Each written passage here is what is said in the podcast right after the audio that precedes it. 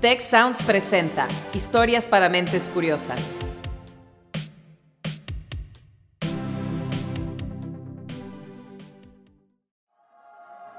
¿Dónde leíste eso? ¿Cómo te enteraste? ¿Está comprobado? Ese tema. ¿Cuál es tu fuente? ¿Dónde escuchaste eso? Historias para mentes curiosas.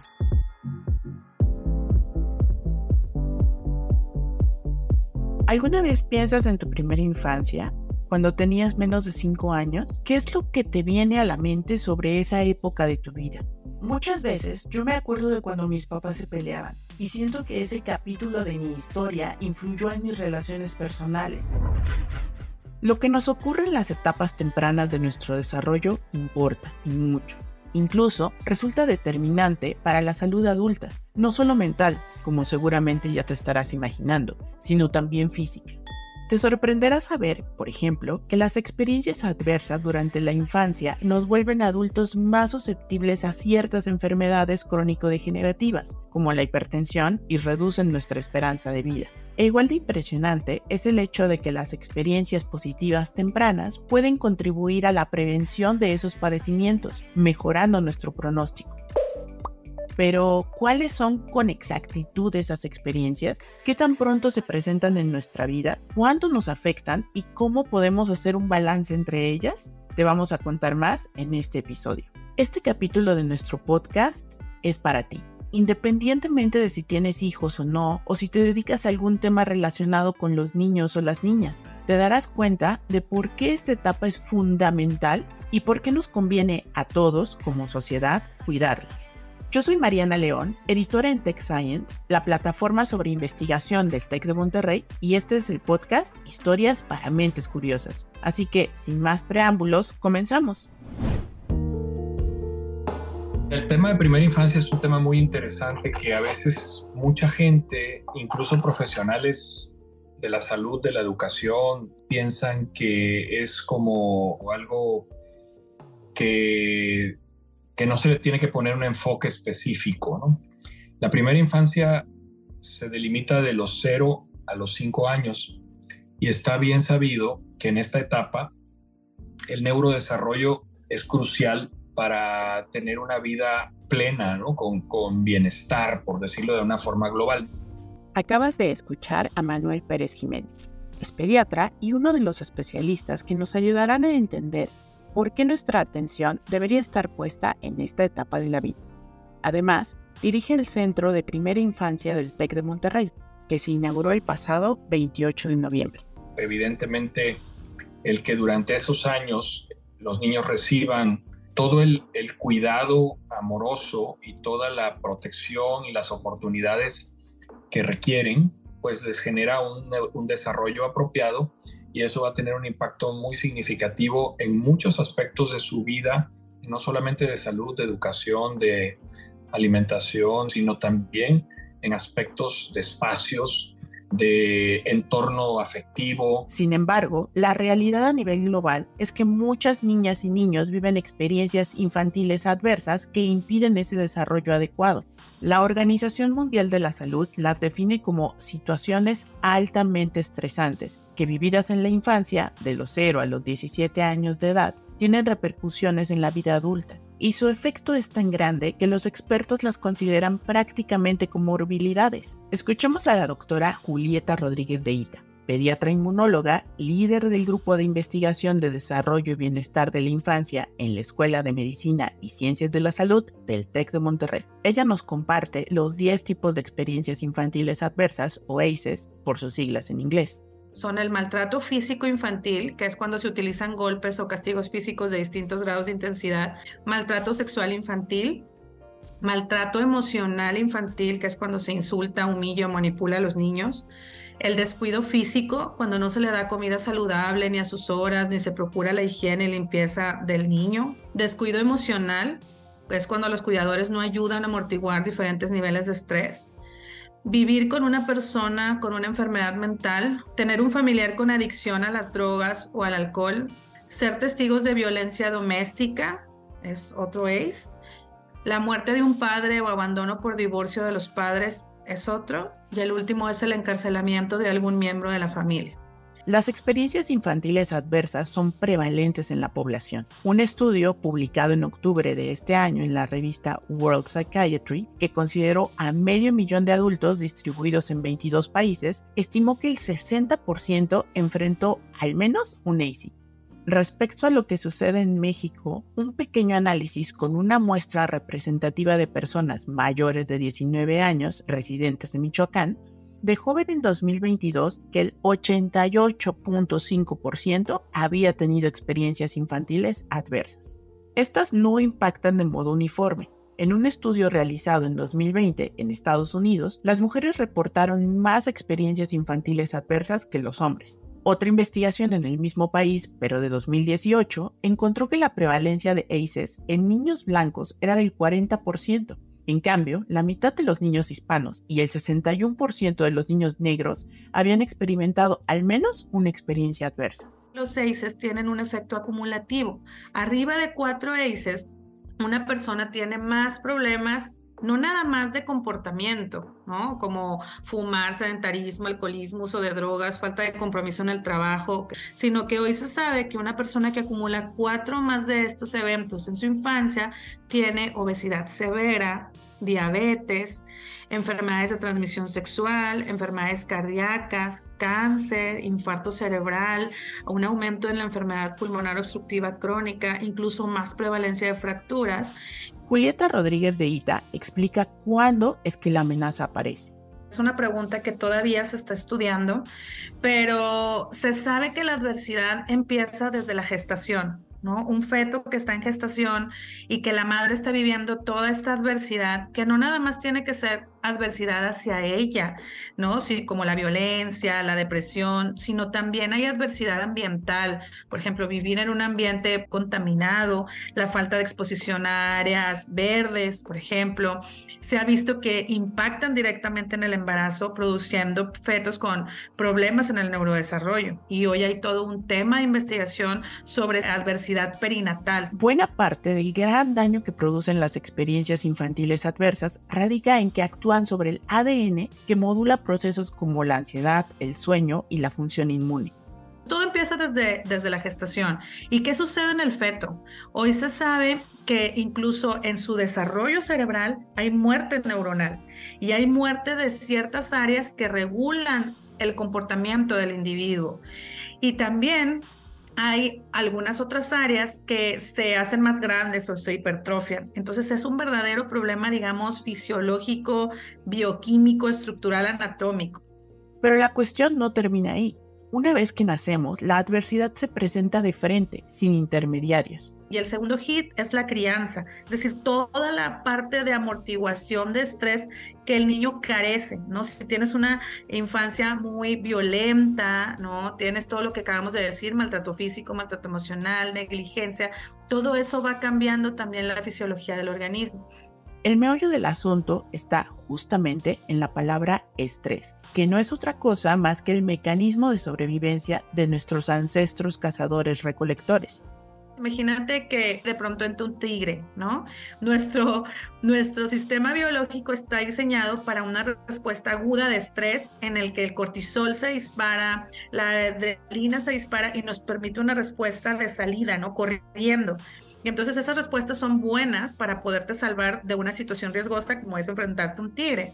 Asimismo, en dosis bajas y periodos cortos, el estrés nos ayuda a superar retos cotidianos, como pasar un examen difícil o entregar un trabajo a tiempo. El problema con las experiencias infantiles adversas es que conllevan un estrés que no se apaga y que equivale a vivir acechados por un tigre las 24 horas del día. Esas vías que te ayudaban ahora te perjudican porque esas hormonas empiezan a reprogramar células, te empiezan a cambiar hasta el código genético y por ende te causa esta enfermedad. Y a este fenómeno le han denominado estrés tóxico.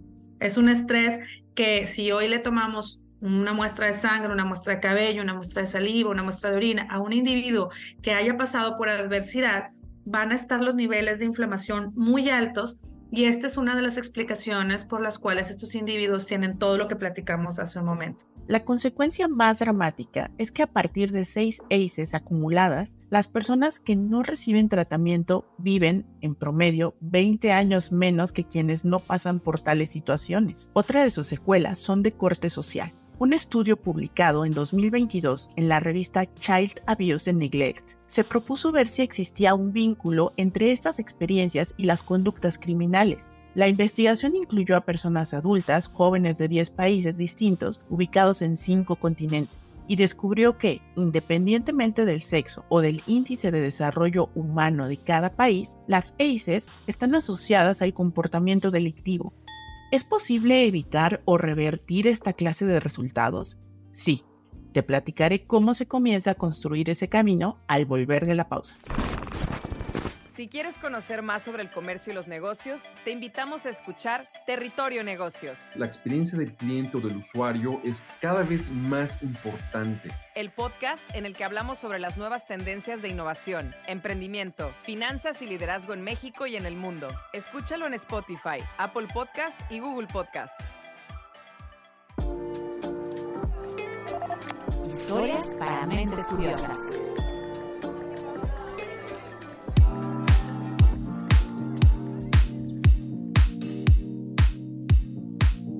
Estamos de regreso en Historias para Mentes Curiosas.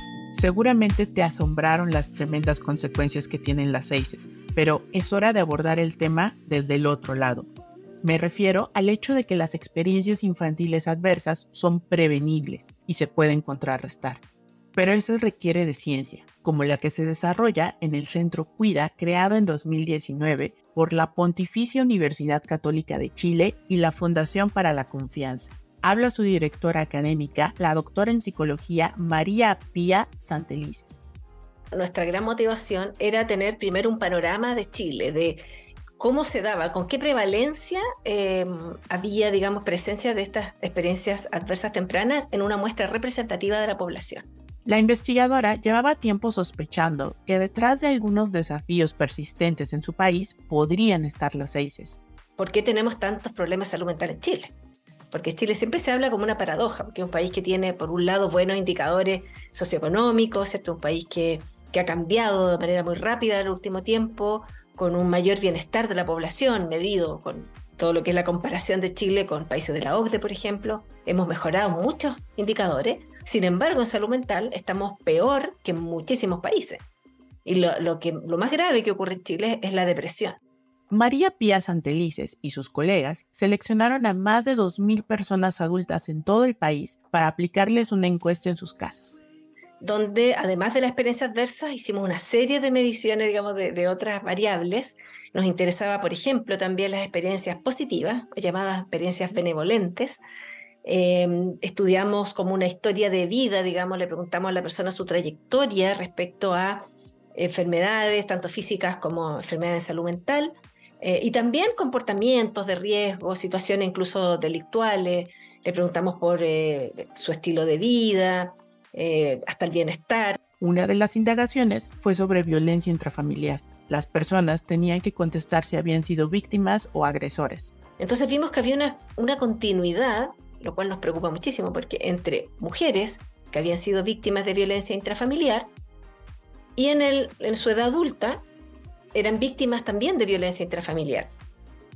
Sin embargo, los hombres que habían sido víctimas de violencia intrafamiliar estaban del lado de los agresores. Los investigadores también comenzaron a percatarse del efecto de las experiencias infantiles positivas o benevolentes, como se les llama en el argot científico. Es decir, toda la red de apoyo y cuánto esa persona, ese niño o niña, se sintió eh, acogido, acogida, escuchado eh, y apoyado frente a esta experiencia adversa. Entonces puede haber escenarios muy distintos de dos personas que vivieron la misma experiencia, una con un apoyo psicosocial y otra no, y que abre un campo de investigación en lo que se llama la resiliencia, ¿verdad? Como esa capacidad que, tiene, que tenemos todos los seres humanos de poder sobrellevarnos, o sea, sobrellevar una situación adversa e incluso salir fortalecido, ¿cierto?, de una situación compleja en la vida es algo que no ocurre de manera automática, por supuesto, sino que es producto de políticas públicas y la participación social. Tenemos un estudio reciente en Chile que mostró un dato que, que lo encontré que era muy concordante con lo que hemos hecho nosotros. Por ejemplo, la cantidad de áreas verdes que tenían los colegios o las escuelas se relacionaban directamente con la salud mental de los niños y niñas en esas escuelas. Entonces uno ve también cómo el ambiente eh, es tan importante. Entonces, no solamente promover la crianza respetuosa en la familia, que por supuesto es número uno de la lista, pero no olvidar todos los lugares, contextos donde se desenvuelven los niños y niñas. Y esos son los ambientes comunitarios. Volvamos a México con Julieta Rodríguez para conocer otras formas de prevención. Y hoy se habla de un modelo, imagínate como un sube y baja, ¿no? Donde imagínate que el niño está lleno de adversidad, entonces la balanza está inclinada hacia la adversidad. La única manera de volver a contrarrestar esa balanza es con experiencias benevolentes. Y esas experiencias benevolentes, entre más tengas, más se va a ir inclinando la balanza a tener un equilibrio y se dice que cuando el individuo equilibra la, adversidad con la benevolencia, llega a la resiliencia. Es muy importante que las intervenciones contra la adversidad sean administradas lo más pronto posible, debido a dos razones. La primera es que el cerebro humano se desarrolla más rápido de los 0 a 3 años, es más adaptable y responde mejor a las intervenciones.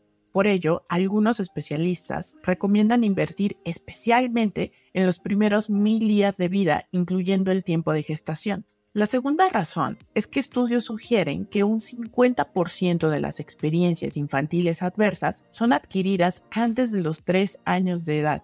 Por lo tanto, la acción rápida evita que se acumulen ACEs. El que vaya a la escuela también es una experiencia benevolente. El tener al menos una persona que puede ser tu vecino, tu abuelita, tu tío, tu coach de béisbol, tu coach de fútbol, que te amortigue, que cuentes con él, que le puedas contar cosas, esa es una experiencia benevolente el hecho de poder eh, escuchar música, de poder leer, de poder tener acceso, como decíamos, a la educación, esas son experiencias benevolentes. Ahora bien, para quienes alcanzan la adultez con la huella de la adversidad, también existen alternativas. En el cuidado ya individual de una persona que tiene o que ha sufrido experiencias adversas, es como un círculo de atención. Necesita dormir adecuadamente, necesita comer balanceado, necesita crear rutinas de ejercicio para cada para edad. Necesitamos tener como esta parte o este pilar de rezar o meditar. Es muy importante para, para un individuo que está pasando por esta adversidad. Como ya dijimos, jugar en áreas al aire libre, tener un apoyo profesional en un equipo multidisciplinario, pero sobre todo de salud mental, formar relaciones sanas, todo eso nos ayudará a contrarrestar los, los eventos adversos. Desde la academia, la tendencia actual es hacia conocer la magnitud de cada experiencia infantil adversa. Entonces, lo que hoy estamos haciendo en el Tecnológico de Monterrey, en nuestro grupo de investigación, es buscar biomarcadores o señales en tu organismo de qué tanto te afectó la adversidad. Entonces, lo que queremos hacer son biomarcadores o pruebas que sean no invasivas decir, que no necesiten un piquete de sangre, que no necesiten, digamos, tomar heces fecales o tomar orina, sino que sean unas pruebas muy accesibles en cuanto a costo y también en cuanto a diseño, es decir, que la puedas tener rápido. Analizar la saliva y el cabello son dos de las posibilidades. La saliva te da muchos marcadores de inflamación y también te puede tipificar la microbiota de tu organismo, que incluso se puede alterar con la adversidad. El cabello tiene la propiedad de acumular hormonas del estrés y normalmente ese acúmulo es de los últimos tres meses. Entonces, imagínate que en una pequeña muestra de cabello podamos saber cuál ha sido tu estrés en los últimos tres meses y también tu sueño. Entonces, estamos midiendo melatonina en cabello, estamos midiendo también cortisol en cabello y lo que queremos hacer es que sean poco costosos para que puedan llegar a la consulta de un médico y que además de hacer el cuestionario de ACES, pueda complementar con pruebas. La idea es que estas pruebas respalden también el tipo de intervención o tratamiento que más le sirve a cada persona. Después de un tiempo de intervención, tú puedes volver a medir este biomarcador y entonces darte cuenta que en efecto va en disminución y esa es una respuesta positiva hacia la intervención que estamos buscando. Y hay otro tipo de biomarcadores que son clínicos, por ejemplo, la presión arterial, la variación de la frecuencia cardíaca, el neurodesarrollo, la función ejecutiva frontal, también se pueden tomar clínicamente y que son poco costosos para decir qué intensidad, eh, qué tanto te ha afectado, con, qué tanta intensidad te ha afectado la, la adversidad. Suena increíble, ¿verdad? Te propongo ir a una breve pausa para regresar con más acerca de cómo proteger a las infancias. Si quieres conocer más sobre cómo cuidar tu salud, te invitamos a escuchar Hola de Salud. La prevención hoy es parte del tratamiento. El podcast en el que nuestros expertos te darán consejos para vivir de manera sana, equilibrada y feliz. Felicidad, ese sería un objetivo último. Escúchalo en Spotify, Apple Podcast y Google Podcast. Historias para mentes curiosas.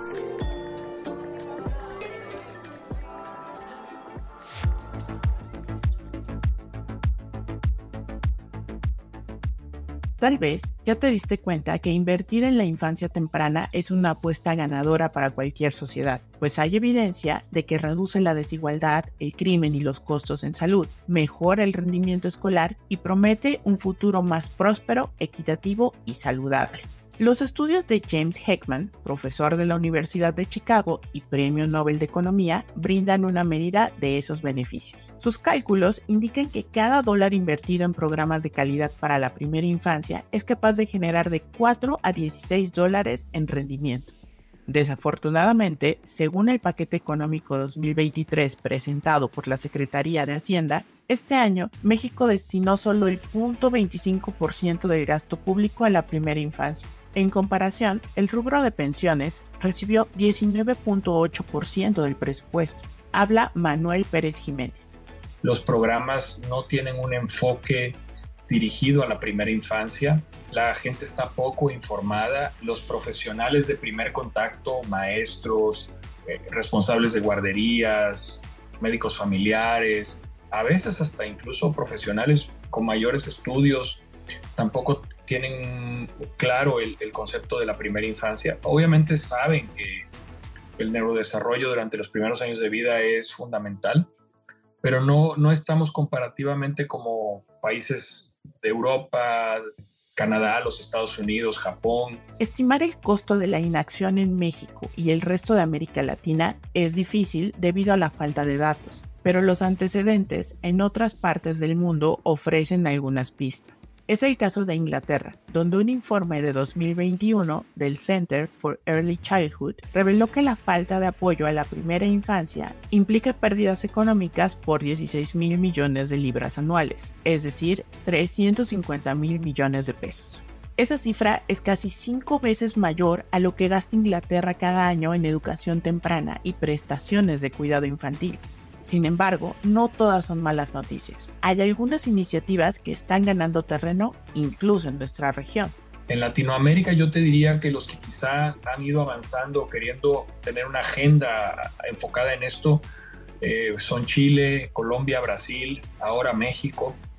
Aquí en México, Nuevo León es uno de los estados que lo ha declarado en su plan de trabajo, que lo tiene no solamente en la Secretaría de Educación, de Salud, de Inclusión, sino que tiene un pacto por la primera infancia y que eso logra que las, fortalezas, el talento, los recursos se unan para tratar de enfocar y buscar mejores entornos para, para, la primera infancia. Antes de despedirnos, quiero hablarte de un proyecto que nos da mucho orgullo. Lo mencioné al principio del episodio y es resultado de la alianza entre el TEC de Monterrey y la Fundación FEMSA. La verdad es que ha sido un reto muy, muy interesante. Yo me involucré hace 15 meses, pero había otros profesionales, particularmente Adriana Gidi, trabajando fuertemente en este tema con la fundación para lograr concretar un centro de primera infancia dentro del TEC. Y a partir del año pasado, por ahí de septiembre, empezamos a hacer un trabajo de análisis y planeación para definir qué queremos en el centro de primera infancia del TEC y de la Fundación FEMSA. Se trata de la primera institución académica en México dedicada a este tema y su trabajo consta de cuatro ejes. El primero es la investigación transdisciplinaria y con impacto regional. Que finalmente genere eh, cambios en, en, esto de la política pública, genere evidencia para poder continuar avanzando eh, de manera colegiada y con, con evidencia científica. El eje número 2 apunta hacia la formación de actores clave en el ecosistema temprano. Nuestra responsabilidad es incidir no solamente en esos eh, agentes de cambio o esas personas de contacto con los niños y niñas, sino también en los líderes que toman decisiones y que diseñan los programas y que están no solo, como decía hace un momento, en el gobierno, sino en muchas instituciones que son líderes de la sociedad y que de alguna forma eh, inciden en, primera infancia y buscan eh, este entorno de bienestar. El eje 3 consiste en ser el habilitador de conexiones entre instancias. Encontrar las prácticas que están haciendo las diferentes instituciones públicas y privadas y buscar cómo poner lo mejor de cada quien, unir los recursos y tratar de enfocarlos hacia el objetivo de la primera infancia. Y por último, el eje 4 es el de la comunicación. El cómo transmitir todos estos conceptos de lo que, de lo que estamos hablando, cómo salir a la calle y decir, bueno, si le pregunto a 10 personas qué es primera infancia, que no me den nueve respuestas distintas, sino que al menos un porcentaje alto entienda que es de 0 a 5 años, que el desarrollo que genera un niño o una niña en esta edad es crucial en su vida, en lograr que la gente sepa que es la primera infancia y que todos pongamos algún esfuerzo, alguna parte importante para poder lograr una mejor sociedad. Recuerda, cada niño y niña nace con el potencial de desarrollarse plenamente en todas sus capacidades. ¿Qué harías tú para protegerlos? Esto fue Historias para Mentes Curiosas, el podcast de Tech Science. Agradecemos a los doctores Manuel Pérez Jiménez y Julieta Rodríguez de Ita, ambos del TEC de Monterrey, así como a la doctora María Pía Santelices del Centro Cuida en Chile, por orientarnos acerca de la primera infancia y cómo protegerla. Si te gusta nuestro contenido, suscríbete a nuestro newsletter semanal y comparte este episodio con quien creas que puede interesarle. En esta entrega colaboramos Inés Gutiérrez con el reportero y las entrevistas, Carmina de la Luz escribió el guion, la edición es de Karina Rodríguez, Orlando Oliveros dirigió la voz y la producción. Yo soy Mariana León, muchas gracias por haberme acompañado, nos escuchamos muy pronto.